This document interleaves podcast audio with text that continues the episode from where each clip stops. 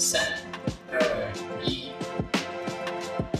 Hello，大家好，我是 Raymond 吴绍刚，欢迎收听优势人生。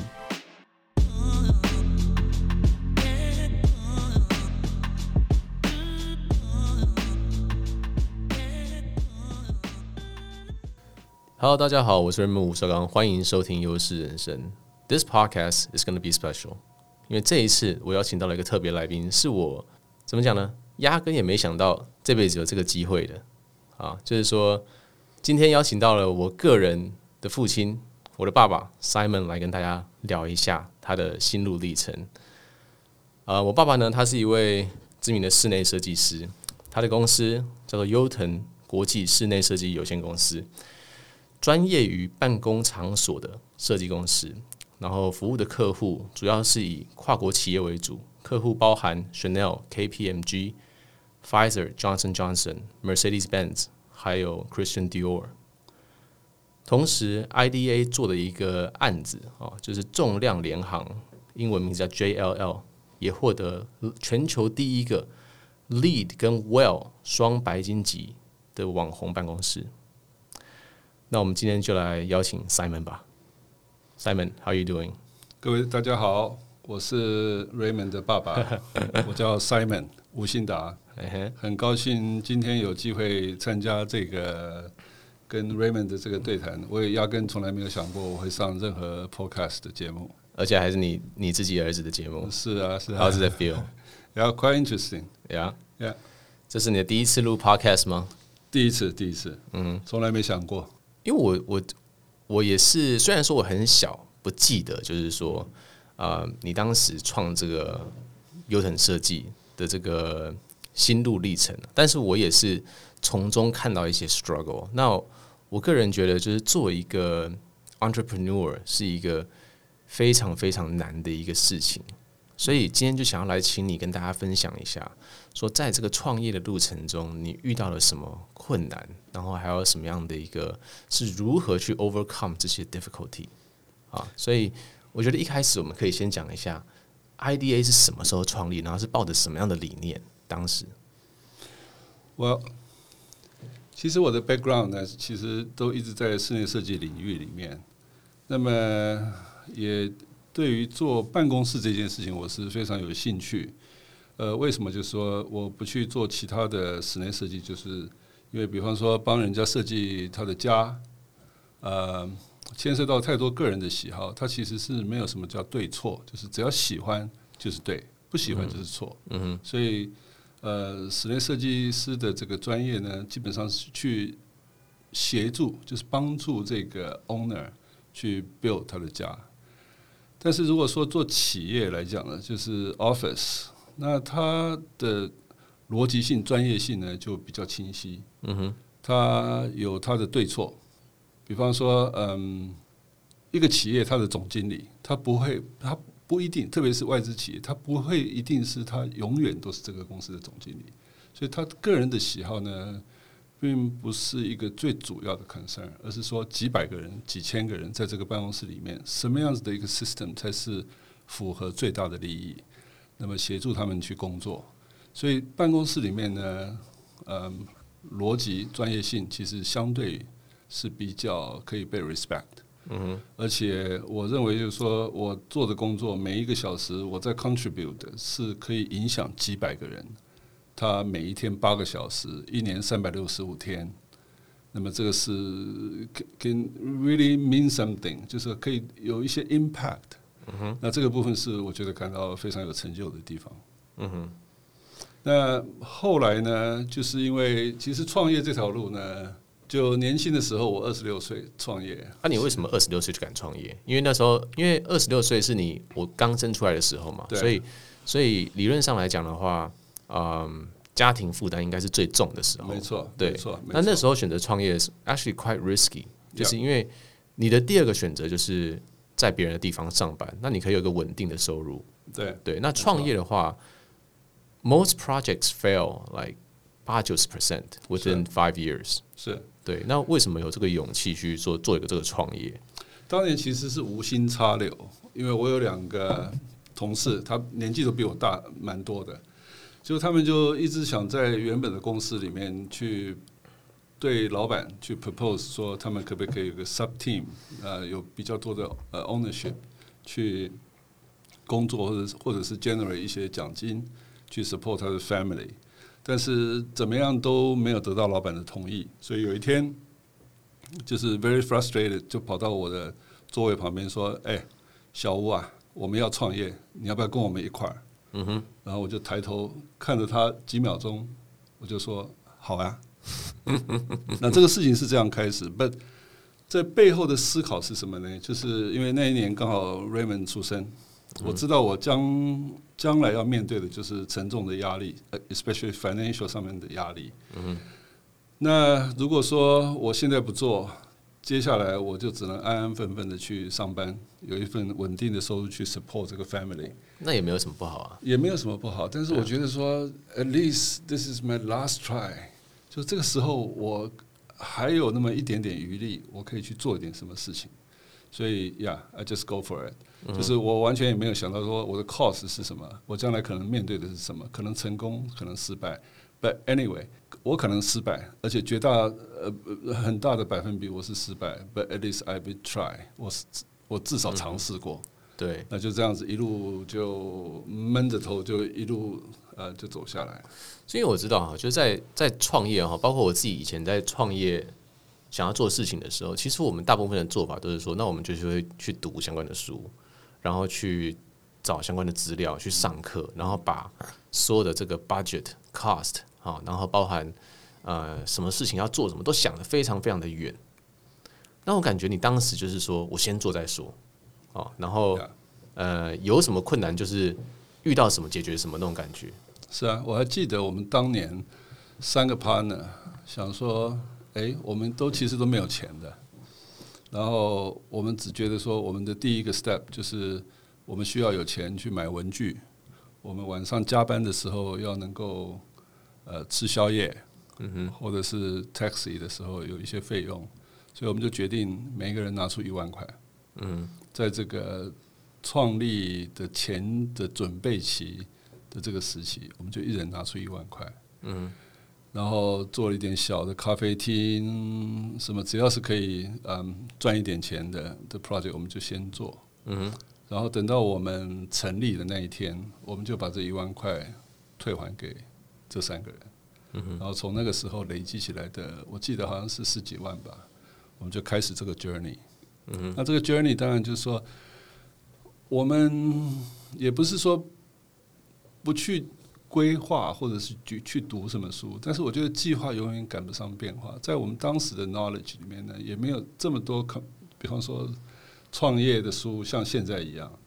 那么我们就知道，我们只只要努力做，我们应该都会有收获。嗯，所以 actually 我的前三年，我的前三年大概是每天工作的时间是早上九点到晚上六点。嗯哼。回家吃饭以后，晚上九点继续工作到隔天清晨大概四点，然后回家休休息大概两三个小时，吃个早餐，九点又回来办公室。这样的时间大概持续一年三百六十五天里面，大概有三百三十天。大概至少三年。嗯就路就这样子慢慢慢慢的走出来。白天在外面跑，晚上就在就是第一个九点是在外面跑。第二个九点就是在办公室里面画图讨论，对对，就是日子是这样过下来的。对，这其实蛮像，就是说在做任何产业的最草创期的时候，都是你最必须要努力。跟我们讲 eat, sleep and drink, eat, drink and sleep，就是说吃饭、睡觉，什么样都想到这东西是。对，但是就是说有一个有个概念是这样子，就是有一些人说，他们比如说做这个生意，或是说像我们打打牌啊，他他从一个无名小卒做到一个很 top 的地位，但是他回想起来，他会觉得当时那个 fighting 的那个过程的那个路，那个那个时间是他最快乐的时候。就他反而到了山顶之后，他觉得这还有点无聊。但是那种过程，就是跟一个一个一些朋友、一些同仁一起在一个目标下去前进的时候，反而是乐在其中的，虽然很累，没错。对，呀，我我我也同意这个说法。我觉得那三年呢，其实是从体力上，我觉得是非常非常痛苦的阶段，但从精神上其实是非常满足。因为那个时候，你知道，你二十四小时里面，你所有的事情就是只有工作。嗯，我还记得我那个时候可以加班七天，在办公室里面睡七天，然后唯一看到 Raymond 的时候，就是妈妈周一要出门的时候，就抱着他，然后在巷子口跟我错身而过，这样子抱他一下，大概就是这样，就是所有的精神时间就是 dedicate 再把一件事情做好。嗯哼，啊，但是那也是。怎么讲？我就就觉得这个东西是对于一个有 fighting 信仰的这种人，他会很很乐在其中，enjoy 这个 process。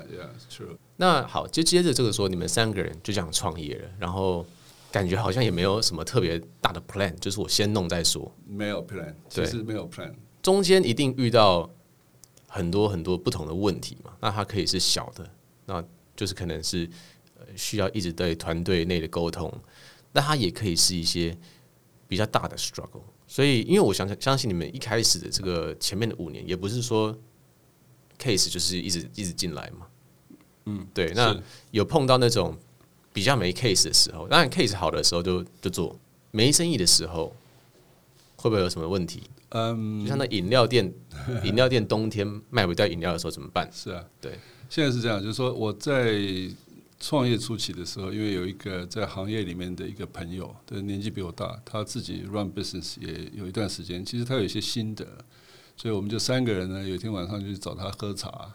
那里面到底聊了什么事情？就是他分享很多经验，但是唯一让我真正留下印象的，就是说你的第一年有可能因为有一些朋友关系照顾你的生意，你可能生意还是过得去，但是一个 business 要能够 sustain。三年，你才算活了一半。对，呃，如果你到了五年，你还在，而且 business 还是正常的运转的话，基本上可以确定你大概活下来，嗯，没有什么其他的意外的话，那所以这个对我非常重要，就是说为什么前面的三年我是这么的拼，就是我觉得我一定要过第一个门槛，是三年这个门槛。讲到就是说初期的时候为什么这么开心，就是。呃，包括三个 partner，就是心无旁念，就只知道为了要 survive。对，那可能大家都吃不饱，比方说我们领的薪水是非常非常少。嗯，那么大家都希望说 survive 是一件重要的事情。那当然，随着时间的增长，呃，business run 下来有赚钱，其实一个合伙的生意，特别是合伙的生意，嗯哼，开始赚钱才是真正危险的开始。好受。是怎么样？怎么说的？就是你一定会产生有一些，比方说我多做你少做，嗯，我我我我我拿钱多一点少一点，嗯，这个时候才是真正会有问题。所以这个是我自己曾经经历过的这个事情。比方说，呃，大家都说都知道说合伙生意难做，但是我在这个公司我还是真正的 run 了八年之后，才在一个比较和平的方式。那么等于三三个 partner 就是单飞，嗯哼，对，所以这个里面当然有很多很多的故事，以后有机会我可以跟大家分享。我大概就是这样的一个 journey。那在做生意里面呢，其实有一定有所谓的淡旺季，淡季的时候很多人都会 panic，对，去想一些有的没有的。但是我对啊，就是说，比如说我现在三个月，或者我不知道我不知道室内设计多久没有案子算是。冷的时候，就假设说我三个月、六个月没有任何的那个 office case 给我接，那突然出现一个住家的 case，然后你就想着说，哎，那这样我就可以有营收，我有 revenue。但是这样子的话，你就会背离你的初衷嘛，对不对？但是这时候很难，就是说，那我不去这边做一下，因为做一下也不伤大雅，然后你也可以拿到钱。但是我据我了解，你是拒绝这件事情的。我我我是非常拒绝这件事情的。我觉得你做任何事情。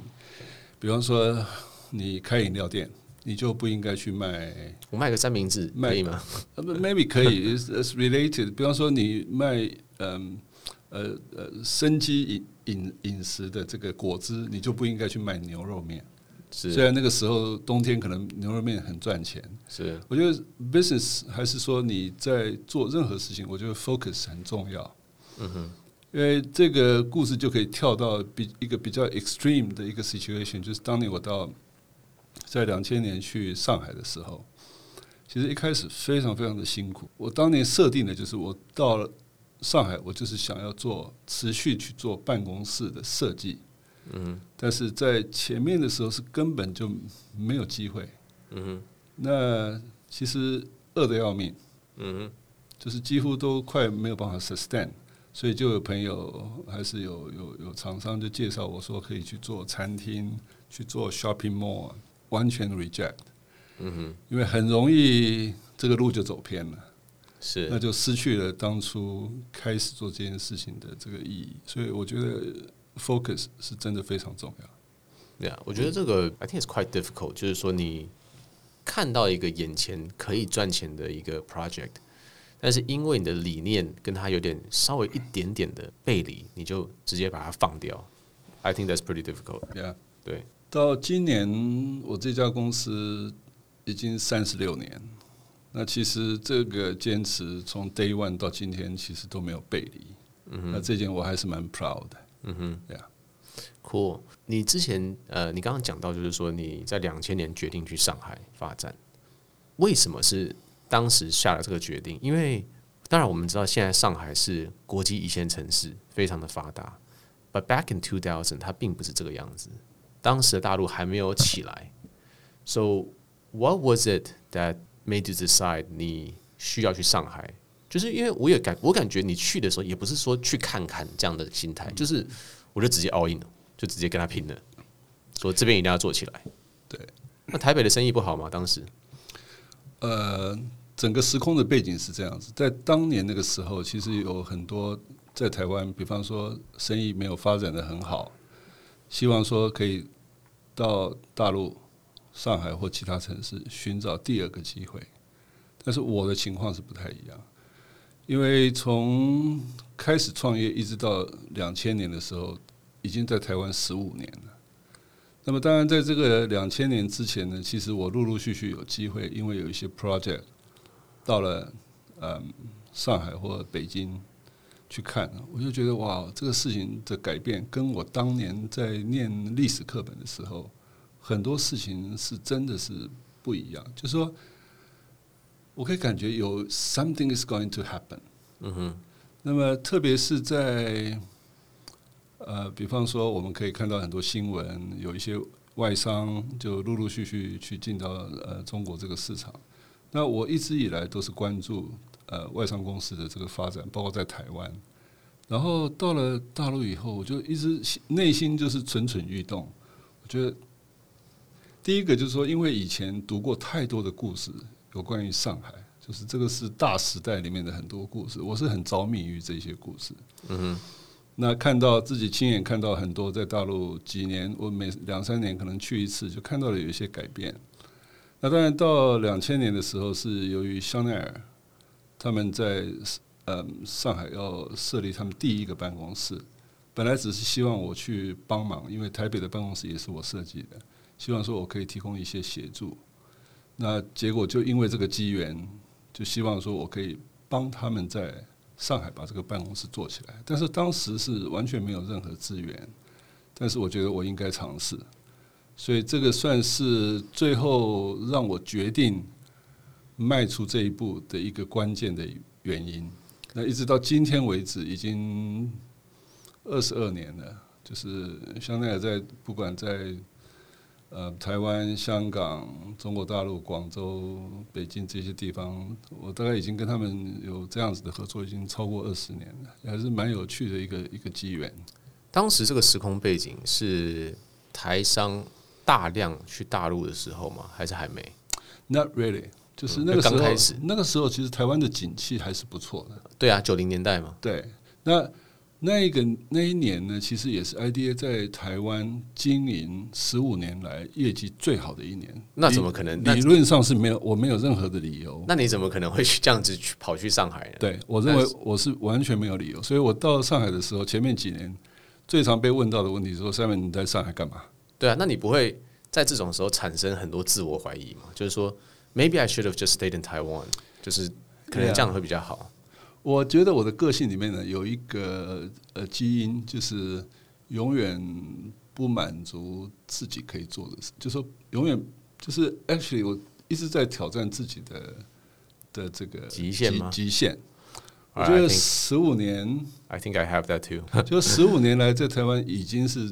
做的不错了，不能说是很厉害，但是已经算是不错了。我想要的这个状态基本上都有了。And what else I can do？嗯，对不对？因为在在就在那个年代，就是说，IDA 在台湾创立新高的这个年代，应该理论上来说，呃，家庭的这个 financial stress 是不是就没那么大了？它是可以 cover 的。是啊，是啊，没错啊。对，所以那你的。生活也 OK 的嘛，对，那这个时候你要冒险去 take 这个 risk，是啊，这个其实我觉得是有一点头脑发晕的。那三弟就是我妈妈，当时是支持这件事情的吗？我也没有 stop 我，但是他是不是有说，那我们现在就很好啊？为什么要这样做？Basically，我觉得这是任何正常人都都会有的，很合理啊，我觉得非常合理，对啊。但是我那时候的想法就是说。我觉得这是一个有一点冒险，就是真的勇敢的去跨出这一步。而当我在有风险跨出的时候，我发现就是，比方我十五年来这个时候是最好的时候。所以，比方说我要搭一条船，要过一条江，是我船有破洞的时候不得不过江，还是说我是准备好了，我船上有充足的设备？有我的粮草、粮食，嗯、然后我去过江，虽然也不见得过这个江就一定可以成功，but 嗯，我是会觉得比较踏实的。Instead，我的船是已经有破洞了，我才去过江，所以我觉得我不要是一个很 desperate 的情况去做这个冒险的这个动作。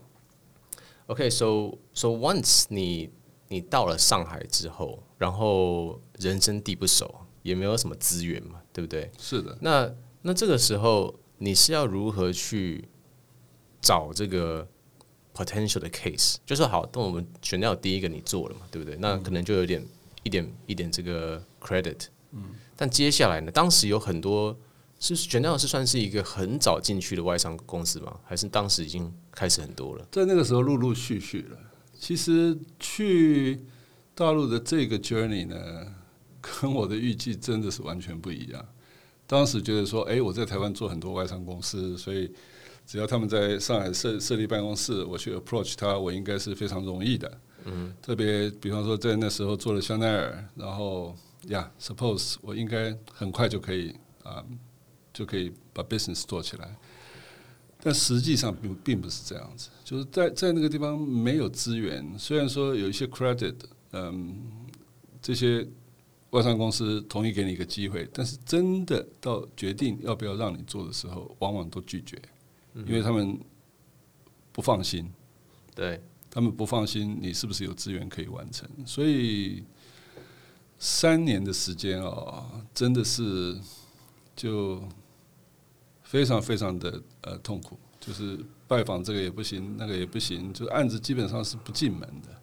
嗯哼。对，所以很煎熬的，包括当时预备的那个资金啊，到最后是把有多的一个 apartment 基本上就全部都抵押。嗯哼，那么三年的时间，其实差一点都走不过，都跟他拼了啦，all in。对对对对，就是就是就是，本来可以花两年的钱，或是花三年的钱，没想到一年就花完了，那就太可怕了。那你当时过去的是？之前是你 supplier 跟这个 contractor 全部都找好了嘛？因为室内设计你需要有就木工啊，有这个油漆工啊，啊，有什么这个做地板的什么样的，就是你需要找好这些嘛，对不对？那当时你又 Not really，因为就是在那个市场的整个 practice 可以跟台湾不太一样。我可以先 focus 在我做设计，嗯，我可以先不要去考虑说我要去做工程。所以你一开一开始没有包工程吗？对我，我我我就不想说去勉强去做一些我不可以控制的事情。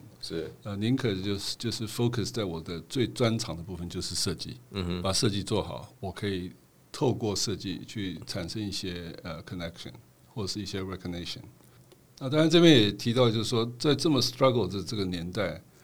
我还是那么 stubborn 的，我就是想要这些跨国企业的客户，嗯哼，那些 bread and butter 就可以让我吃饱饭，那些不是在我原本预期的这些客户或者是嗯呀这些客户或者是项目，我就还是 reject，嗯哼，哎。很很多人都骂，觉觉得我很傻，但是我觉得这就是我觉得应该要 focus 的地方，especially 这么大的一个一个 market，你如果没有任何一个你的专长或者是专业性能够凸显出来的话，你要在同行里面能够去有一个很清晰的识别度，那是难上加难。So IDA 是一个从台湾出发的一个公司，然后现在他在上海做的也很有成绩。那你们现在到上海的时候，面对到的一些竞争对手，都是一些国际的这些巨人哦，像我我自己是不知道这些名字，但我知道一个叫 Gensler，Yep，Right，就是这些资源非常丰厚，然后资金也非常丰厚的情况下。如何说？就是 IDA 的特点，你可以 summarize 说在哪里？为什么它可以去赢？我觉得我是一个，就是在看事情，我是 aim high，就是往高处看的。嗯，就是说，当自己能力不足，并不会说，那我就在我能力范围里面去做做事情。我是把自己设定成，比方说。假设我的 competitor 是一个国际公司，我是把我自自己的 standard 设的跟他们一样高。嗯，虽然我短期内做不到，嗯，但是每天每天这样子做，我就有办法做到，或者是 close。所以我喜欢比我强的对手，就是他们，即使我没有办法呃战胜他们，对，他会把你逼出来是吗？对，他可以把我的 potential 逼出来。因为我总要 survive，所以那个 potential 就会逼出来，把自己的眼界放高，你做的事情就往那个高的地方去走。好，就是我们假设说，假设说一个 Johnson Johnson 或者 Pfizer，他想要他想要他的办公室做 design，那他现在要做的事情是，他会给最开放。设计公司来 pitch 吗？因为这样也不行嘛，对不对？因为这样很很多小的公司会来 pitch 嘛，对不对？他还是说他会发一个邀请函，说：“哎，那你可以给我一个 pitch，所以你过来，是这样吗？”对，他是这样子啊，就是说这种 practice 就是，呃，这些公司它其实，在 market 上面它有一些资源，它会透过这一些资源去了解市场上的这些主要的 player，对对，这些 player 他会先去了解，然后了解之后，他会选择一些他们觉得还可以的。然后去 pre-qualify，就是预预审他的这个能力，跟他公司的团队等等等。那预审完毕以后，再从预审的里面再去挑几家出来，他才会正式发邀标邀标书进去。嗯哼。所以一般我们都是透过这样的一个 process，因为做这种跨国企业的这个呃 business 呢，没有什么人情世故。因为他们都是要 follow 一定的这个采购程序，对，不是不是说你跟总经理熟，你就可以自然的进去，没有啊，没有人情世故，嗯哼，所以每一个 business 都是一场硬战，嗯哼，对，你必须够优秀，你才有可能被选上。我们一般在面对的其实都是国际级的呃设计公司，那么当然一开始我们也是常常就。就被打败。那么，就像我讲的，我们是 aim high，我们喜欢强的对手。嗯哼。所以跟强的对手在一起，你才有可能一天比一天变强。Right, absolutely agree. 嗯，um，但是就是说，其实要准备一个案子的 pitch，我不太了解，因为它就是我感觉是需要很很大的 work 的，因为你要你需要把它的空间是的规划都想好，然后给他一个提案，然后这个提案要是不好的话，那你前面的事情也白费了。是啊，是啊。所以你们应该也有经历过那种，我知道这个提案我没什么怕，我应该机会很低，但是我一定要去给他提下去，让我进入这个游戏里面。是。那这个时候你要怎么样让呃公司的同仁？也一起有同样的一个 vision，说我们现在这个提案胜率很低，但是我们只要在这个提案内的其中一个 player，那我们以后就是一个卡，就可能对我们的 image 是好的。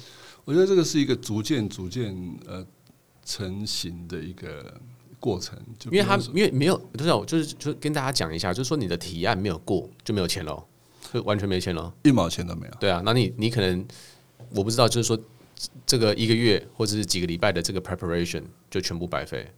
呃，对，其实其实就比方说，我们每准备一个所谓 proposal，其实摄入的直接成本，所谓人力跟间接的成本，其实都是几十万以上。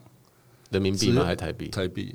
对，台币、人民币就是两个看 project 的大小了。比方说，在台湾，任何一个 project 的投入都是三五十万的的一个 investment。对，只要是你输了。就是零，就是只是什么都没有。就这种游戏是一跟零的的游戏，Yeah. 所以你不能赢，你就是就是 fail。对，比方说我们在决定要投什么样子的这个标或者是案子，其实我们都会经过很多的一些分析，包括自己的能力分析、资源的分析、整个 market 的一个状态的一个分析，还有包括就是这个客户到底适不适合我们。我们去参与这样的一个 project，我们可以 provide 什么样的价值？嗯哼，当这些数据都显示我们应该去投这个标的时候，我们就是全力以赴。嗯哼，那哪怕输没有问题，我从来不会因为投入很大的资源、精神或者是金钱，输了一个案子，我就难过个几天。嗯哼，因为难过 it doesn't help anything。嗯哼，只是让你的 damage 呃加倍。是，所以我告诉自己，我也告诉我的团队，任何的失败，五分钟难过之后就要开始检讨。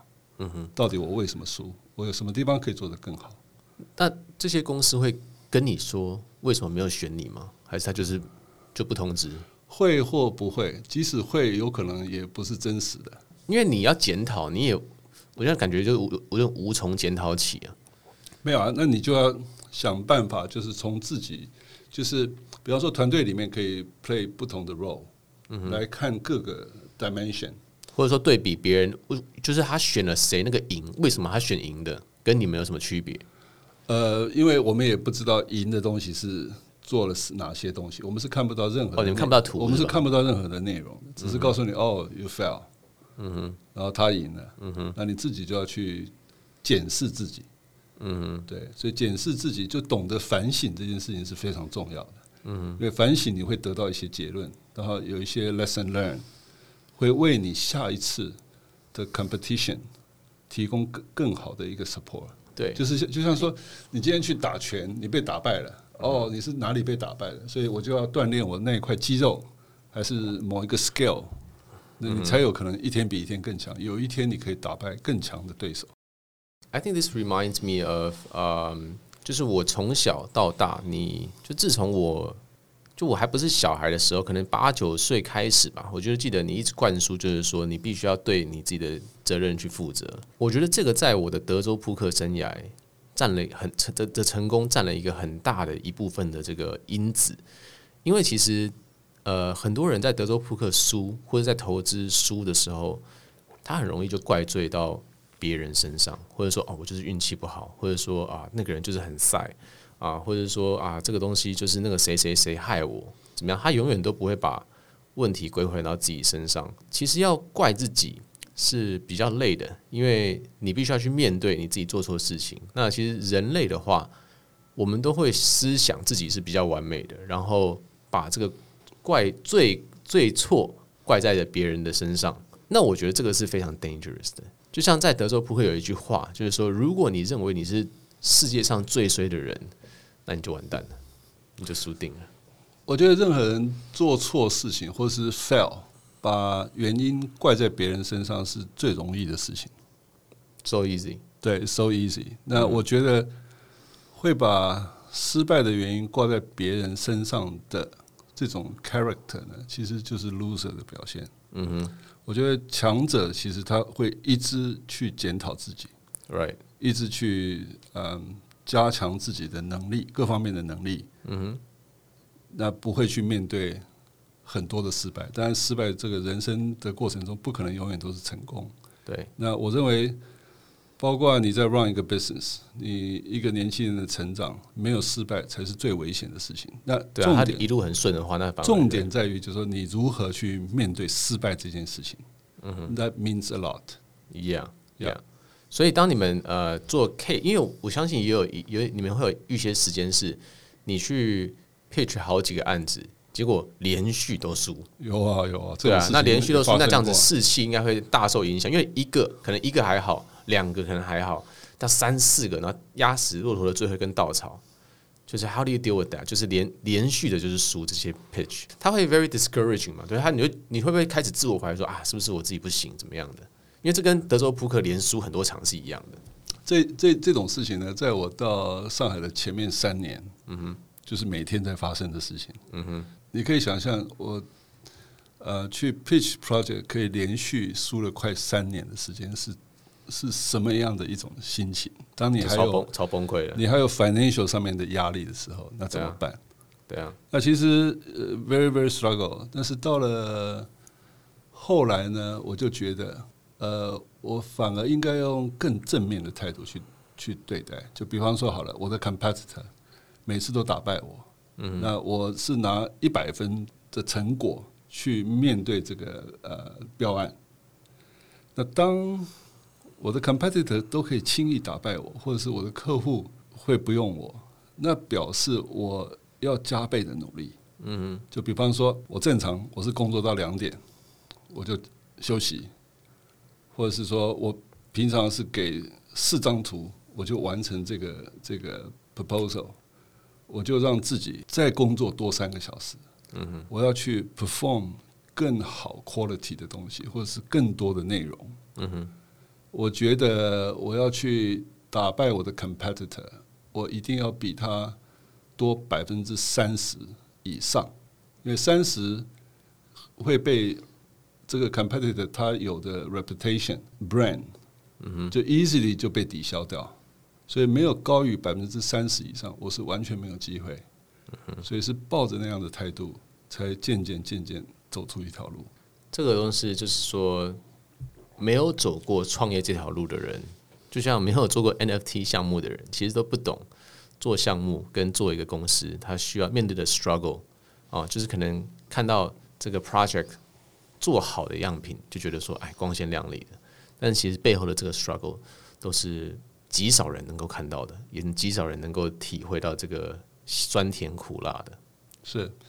其实就像说这几年，当然整个 business 都呃说比较上轨道，reputation 各方面都呃都还不错。然后每次回台湾，就有朋友说：“哦，Simon，我觉得你很不错，当年很有眼光，呃，会到上海去发展，然后你现在也很成功。”其实这两句话我听了并不觉得开心，嗯哼，也不觉得 comfortable，嗯哼。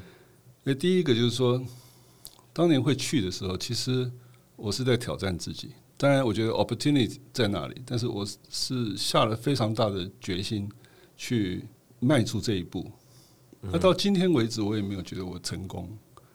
那就像外人会看到说：“哇，你好像做的不错。”但是背后呢，这付出的那些心血跟代价，其实大家都看不见。对，只是觉得说：“哇，你做的很成功，呃，很好。” Yeah. 呀，任何事情都有两面。嗯哼，好，那我们今天也录了蛮久了啊，所以那我这边最后一个呃，效仿 Tim Ferriss 在他的 Podcast 都会问他每一个来宾的一个问题。那这个是 impromptu，就是我们我没有先问他的啊.对，然后就是直接直接这样看来了啊，就说如果今天在路上有一个很大的看板，然后你可以告诉路过的的人。这个 message 你会写什么？哇哦，这个问题好大。对啊，我跟你讲我的答案是什么？因为我当时去、嗯、去 Ryan 的 podcast，我有讲过。哎、欸，Okay. 我去刘轩的 podcast，我有讲过。Okay. 我的我的我的就是 take more risk。